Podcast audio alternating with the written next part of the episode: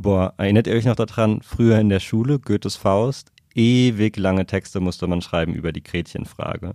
Versprich mir, Heinrich, was ich kann. Nun sag, wie hast du's mit der Religion? Du bist ein herzlich guter Mann, allein ich glaub, du hältst nicht viel davon.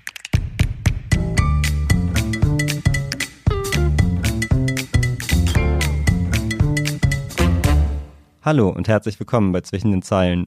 Ihr habt wahrscheinlich schon Leute gehört, die besser aus Faust zitiert haben, aber ich bin auch kein Schauspieler. Aber ich habe heute einen Schauspieler hier zu Gast, nämlich Matthias Schamberger vom Braunschweiger Staatstheater. Ähm, und mit ihm werde ich nicht nur darüber sprechen, wie man seine Rollen entwickelt und wie es ihm so am Theater gefällt und ob er den Job wieder wählen würde. Wir sprechen auch darüber, wie er mit Kritik umgeht, die beispielsweise auch in unserer Zeitung steht. Hallo Matthias. Hallo Lukas, hallo. Matthias Schamberger, willst du dich kurz vorstellen? Wer bist du? Ja, ich bin Matthias Schamberger. Ich bin hier Schauspieler am Staatstheater und schon recht lange, seit 99 und immer noch da. Und freue mich auch darüber. Wie bist du denn zur Schauspielerei gekommen? So die Standardfrage, die man ja. in jedem Interview immer liest, aber. Ja, also ich habe ja erstmal ähm, Jura studiert, also zwei Jahre. Sechs Semester war ich sogar eingeschrieben. Ja, und dann kam halt irgendwie die Idee, ob man das wirklich machen möchte, sein ganzes Leben lang.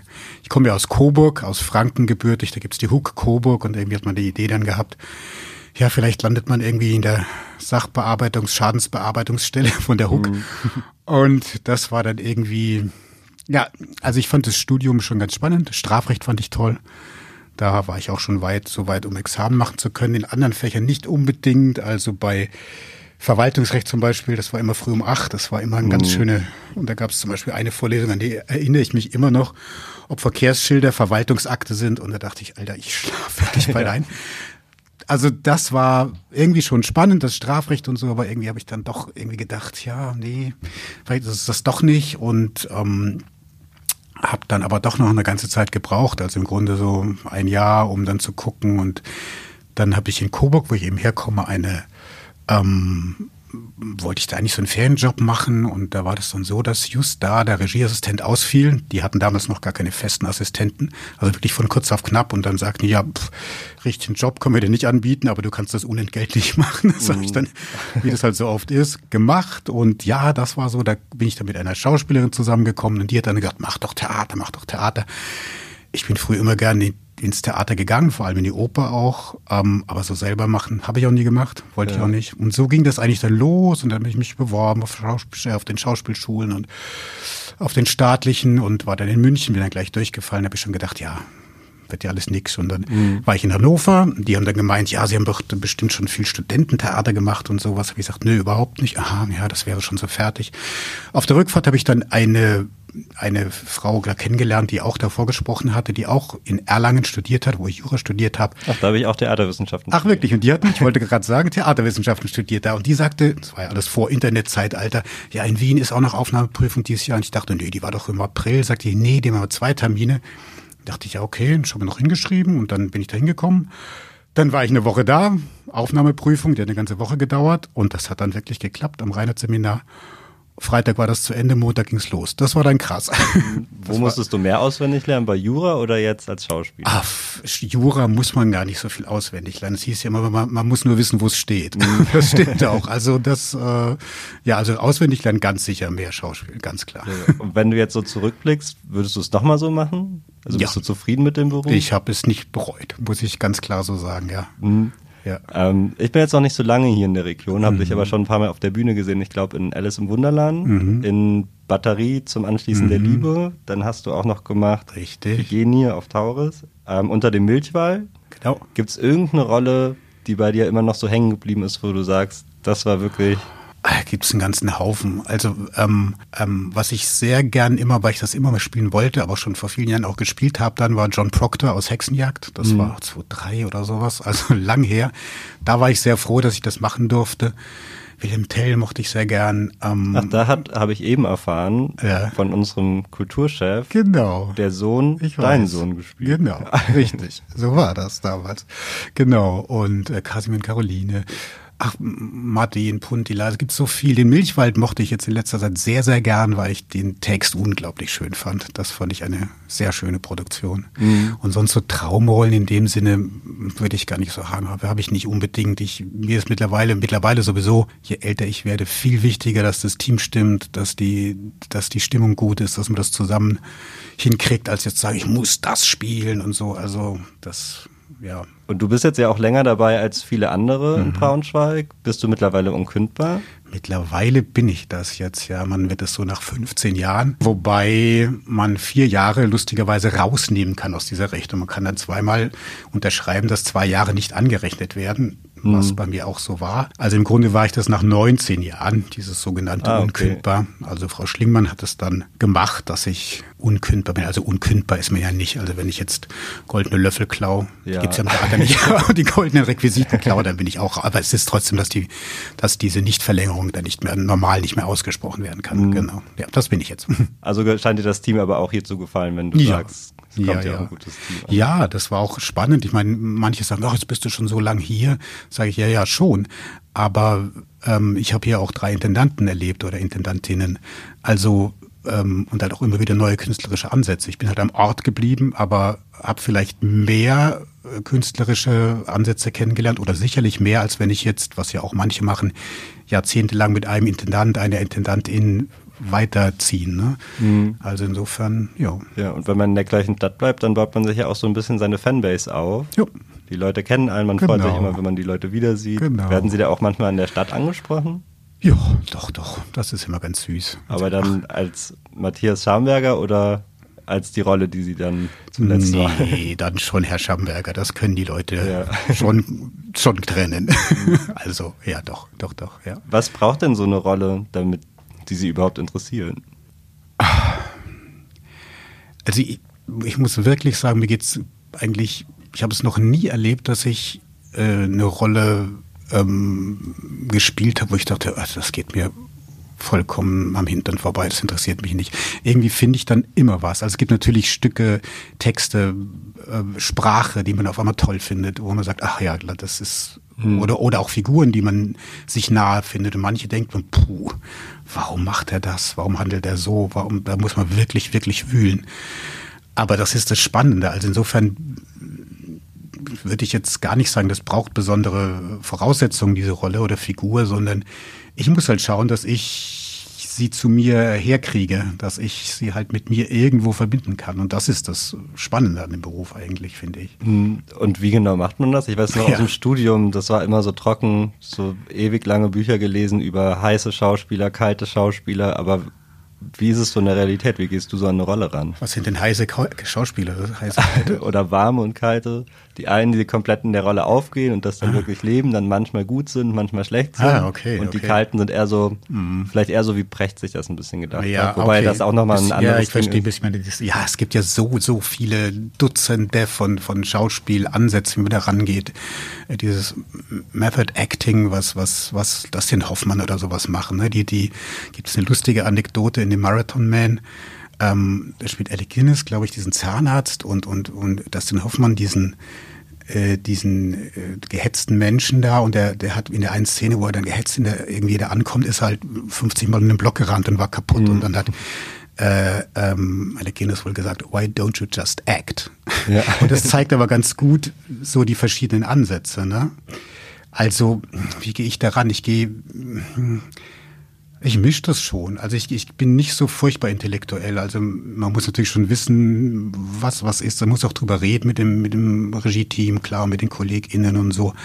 Aber ähm, ich würde sagen, ich mische das wirklich. Also ich möchte es schon intellektuell begreifen, aber dann bin ich auch einer, der lieber gleich auf die Bühne geht und ein bisschen versucht, was da einfach so entsteht in der Szene und nicht stundenlang am Tisch sitzt und nochmal theoretisch was und so. Mhm. Also ja, dann geht man rein und und und ja, und, und spricht das. So die ersten, die ersten Momente bei der, bei der neuen Produktion auf die Bühne zu gehen, das ist immer, immer, immer eine ganz schöne Überwindung, mhm. weil es doch, ja. Kann ich mir vorstellen. Ein großer Schritt ist. Scheitert ja. man da auch manchmal, dass man so denkt, irgendwie komme ich da nicht ran an den Wilhelm? Ja, absolut, absolut. Es gibt wirklich Phasen, wo du auch denkst, dann denk, denkt man am Anfang, ja, ach ja, und dann merkst du drin, nee, das stimmt gar nicht. Oder du merkst im Verlauf des Stückes bei größeren Rollen, ich irgendwie kann ich, komme ich nicht ran und, und, und, und bin dann, stehe dann so neben mir. Im Grunde steht man ja immer neben sich, ist ja klar. Es ist ja eine Art zweigeteiltheit. Ne? Du musst dich ja beobachten, du musst ja auch so weit Kontrolle haben, dass du nicht den Kollegen wirklich ins Gesicht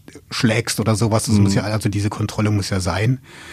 Ähm, aber diese, diese, dieses so auszubalancieren zwischen, zwischen der Kontrolle und trotzdem in die Figur reinzukommen, das ist spannend und gut und, und in einer guten Produktion merkt man auch, dass es sich im Laufe der Vorstellung noch ändert und weitergeht und, und wenn man dann einfach es mehrmals spielt und immer wieder spielt und mehr Durchläufe macht, dass sich da Sachen auch ändern. Ähm, und äh, ja, und man, man da einfach auch immer weiterkommt. Es ist immer ein Prozess. Das ist eigentlich auch mit der Premiere auf jeden Fall nicht beendet, überhaupt nicht. Es ist ja schon auch, ich kenne das auch noch aus den Proben, ich war auch mal Regieassistent. Danach habe ich mich nicht entschieden, Schauspieler zu werden. ja. Das ist ja auch echt ein harter Job so. Die äh, armen Regieassistenten, die immer als Erste da sind und als Letzte gehen. hart, ja. Assistenz ähm, ist immer hart, ja. Und dann sieht man das Stück ja immer und immer wieder. Und ja. auch der Regisseur oder die Regisseurin sehen es auch die ganze Zeit immer wieder dass man ja auch manchmal so ein bisschen betriebsblind wird. Weißt du, was ich meine? Absolut. Deshalb gibt es zum Beispiel auch Dramaturgen, die begleiten ja das Stück, ähm, auch die Fassung und so weiter. Ähm, die sind aber nicht auf jeder Probe dabei. Die haben ja auch noch andere Sachen zu tun. Und deshalb ist es auch ganz gut, wenn dann mal der Dramaturg wieder kommt und sagt so, nee, verstehe ich gar nicht, was habt ihr euch da gedacht oder so. Oder auch aufs Ende der wirklich in den Endproben in der letzten Woche dann mal die, die Schauspieldirektorin kommt oder mal wirklich guckt und sagt, also der Blick von außen ist ganz, ganz wichtig, weil man wirklich ähm, das Stück auch so kennt und dann in den Wochen, die man nur damit sich beschäftigt.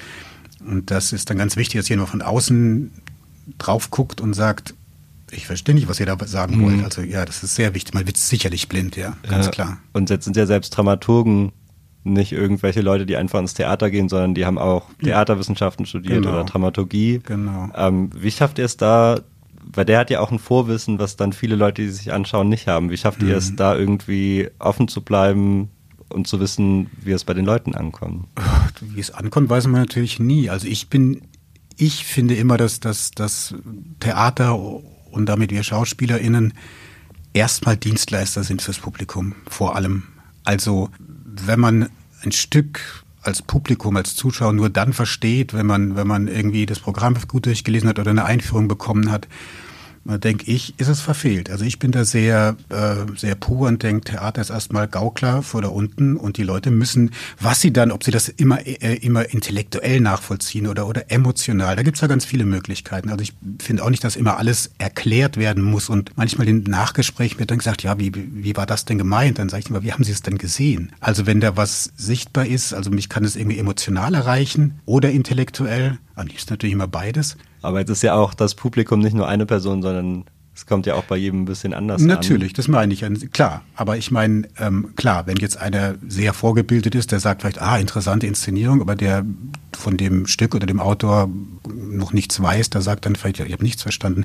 Klar kann das passieren und es gibt, kein, gibt ja kein richtig oder falsch im Theater. Aber ich finde schon, dass das, was wir da oben machen, dass das eigentlich für jeden, der auch unvorbereitet un, und auch vielleicht unvorgebildet in diesem Thema, dass der irgendwas da mitnehmen kann. Das finde ich, ist eigentlich das, das was ich wichtig finde. Mhm. Und jetzt gibt es ja hin und wieder eine Person oder manchmal auch verschiedene Personen, die einzeln im Publikum sitzen und dann darüber schreiben. Mhm. Ähm, liest du Kritiken? Ja, ich lese die Kritiken schon. Es gibt ja wirklich KollegInnen, die sie angeblich wirklich nicht lesen. Manchen glaube ich es auch, manche behaupten es aber auch nur. Also Kritik ist ja sowieso bei uns ein, äh, ein großes Thema, weil es gibt diesen netten Satz, der aber auch ganz gut das beschreibt. Als Schauspieler bist du, ähm, bist du Handwerker und Holz in einem. Also du bist ja immer du da oben auch. Mhm. Also auch wenn ich jetzt probe, der, der Regisseur unten, der sagt ja auch irgendwie, ja, nee, das nicht. Und das ist manchmal heftig, weil das halt immer du bist. Du ist ja nicht nur was, was ich geschrieben habe oder, oder, oder, oder handwerklich hergestellt habe. Da ist natürlich auch ganz viel Herz und Ich drin, aber es bin ja auch immer ich, was ich da mhm. darstelle. Mhm. Und das ist nicht immer ganz einfach, also da dann ähm, das, das so zu verkraften, dass man es halt nicht, ja, nicht persönlich, nicht privat nimmt, tut man natürlich trotzdem. Wenn man auch gerade dann, was, wir, was ich, was du auch fragtest, was auch stimmt, wenn man mal gerade in der Rolle nicht so weiterkommt und merkt, äh, irgendwie, und dann kommt da von unten, jo, was machst du denn da? Sagst, mhm. ja, ich weiß es auch nicht. Das ist so. Und insofern, wenn wir das kritisiert werden, eigentlich schon ganz gut gewöhnt, würde ich sagen, dadurch. Also das ist, ist schon das tägliche Brot auch. Natürlich im besten Fall respektvoll. Und das finde ich immer das Allerwichtigste. Und Kritiken, ja, natürlich lese ich die. Es ist insofern dann eben, was du auch sagst, das ist eine Meinung ne, von jemandem, der da unten sitzt und darüber schreibt. Und manchmal ärgere ich mich natürlich, weil ich, weil ich äh, dann denke, ach Mensch, wieso wird das denn nicht gesehen, was wir wollten? Manchmal kann ich es verstehen, klar auch, weil ich dann, weil man auch selber merkt, hm, verstehe schon, was er meint. Mhm. Ähm, das ist sehr verschieden. Es ist natürlich auch Werbung, ne? das ist schon wichtig. Ich denke da manchmal, Mensch, die Leute lesen das und, und äh, so habe ich es gar nicht gesehen. Die lesen das vielleicht und sagen, da gehe ich jetzt nicht rein oder so. Sind die Leute auch verschieden, aber es prägt natürlich schon ein bisschen die, die Sichtweise der, der Zuschauer auch, ne? die das lesen. Ähm, und nimmst du dann irgendwas aus den Kritiken auch manchmal mit auf die Bühne wieder? Ja, tue ich schon, weil wie gesagt, äh, manchmal verstehe ich auch sehr gut, was der Kritiker meint und dann ähm, oder vielleicht auch ein Aspekt, äh, den, den, er erwähnt, wo ich denke, ha, okay, interessant, haben wir so wenig bedacht oder so. Das klar, das, das kann natürlich passieren. Aber meistens ja die, sagen wir, die Kritik jetzt die Inszenierung steht ja, ne? Und die Kritik ist ja dann eine Meinung dazu. Also, dass sich dann ganz krass was ändert, das ist dann eher unwahrscheinlich. Aber ärgert das manchmal auch, wenn dann das Publikum mit Standing Ovations applaudiert ja. und dann die eine Person danach sagt, nee, war ja, nichts? Ja, genau. Das finde ich, das, das ist schon ärgerlich. Ich denke, warum? Ich meine, gut, du sagst, ja, liebe Kritiker, du kannst es ja blöd finden, aber dann sag wenigstens, dass es die Leute gut fanden. Mhm. Was ja auch, auch passiert dann manchmal und so. Ne? Aber klar, das ärgert schon, weil ich dann denke, warum nicht? Äh, warum, was, was gibt's denn jetzt zu mäkeln? Gab es mal irgendeine Kritik, über die dich so richtig, richtig gefreut hast? Hast du mal was aufgehoben auch? Ah, ich heb das schon auf, ja. Mhm. Aufhebe ich das, wie auch die Programmhefte. So für ähm, das eigene Archiv zu Hause. Ja, ähm, ja, ach ja, Gott gefreut. Ähm, ich freue mich eigentlich, wenn, wenn es, wenn es, ähm, klar freut man sich, wenn man erwähnt wird und, und, und, und positiv erwähnt wird, ist natürlich schön, das ist klar. Sagt man, ach, ist doch schön, dem hat es auch gefallen und die Leute lesen das und ja, aber ich, wie gesagt, mir ist das Wichtige, dass, oder ich hoffe halt immer, dass, dass, dass das Stück äh, unsere Arbeit, die wir alle zusammen im Team gemacht haben, dass die gut ankommt und das ist das Wichtige für mich. Das, was ich an dem Job auch das Spannende finde, ist das Mannschaftsspiel wie beim Fußball. Mhm. Also wirklich als Team zu funktionieren, wo jeder dazugehört, von, von der Technik bis zu uns alle. Also ja. das ist schon das Tolle auch im Ensemble so. Nun hatten wir ja auch eine Weile lang eine Pandemie, die mhm. auch immer noch nicht vorbei ist. Mhm. Ähm, und da war es auch bei uns in der Kultur ein bisschen schwierig, manchmal über was schreibt man, ja. wenn nichts stattfindet. Ja, ja, Das hat man auch, glaube ich, manchmal ein bisschen gemerkt, dass Klar. man auf der Suche ist. Ähm, wie war das für euch am Theater und wie ist es jetzt wieder? Ach, das war natürlich wirklich schrecklich am Anfang, muss man ganz klar sagen, weil ähm, wir haben dann ja auch, weil ja auch keiner wusste, wie lange das dauern wird, wie das, wie das weitergehen würde. Da haben wir Sachen geprobt, die dann alle auf Halde lagen. Es gab wirklich einen Produktionsstau, aber die kamen nicht raus. Das, das ist ein ganz komisches Gefühl, weil man, wenn man doch auf den Premierentag hinarbeitet und, mhm. und weiß, und die Endprobenwochen und da geht einfach auch nochmal was los. Man sagt, okay, jetzt nächsten Samstag ist das. Ähm, und wenn man schon von vornherein wusste, nö, das kommt jetzt erstmal nicht, das ist ganz, für uns ganz merkwürdig in der Arbeit gewesen. Und ja, also das war, war wirklich krass, die Zeit am Anfang. Mhm. Wir, haben ja dann dieses Projekt gemacht, ähm, äh, die Zukunft so hell im kleinen Haus mit diesen, mit diesen Performances oben und unten in den, in, den, in den Fenstern, was eine gute Entscheidung war. Da hätten wir nämlich eigentlich nochmal, ich glaube, Teufels General proben sollen. Das wurde dann aber komplett gecancelt, weil sonst hätten wir wieder nur Wochen für uns geprobt und keiner wusste, ob wir das, weil es auch großes Haus gewesen wäre. Das ist mit der Disposition immer schwierig, weil auch Musiktheater drin ist und was langfristig geplant wird und keiner wusste, ob wir das je spielen werden wieder. Und das war zum Beispiel eine gute Entscheidung, da mal wieder überhaupt mal sichtbar in der Stadt wieder zu werden und nicht bloß wieder für uns auf der Probe ein Stück zu proben, was vielleicht wieder nicht rauskommt. Ja.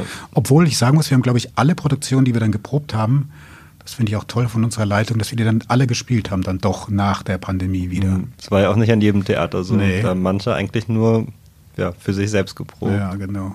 Und das Theater braucht ja auch einfach das Publikum. Merkst du, dass sich da irgendwas verändert hat?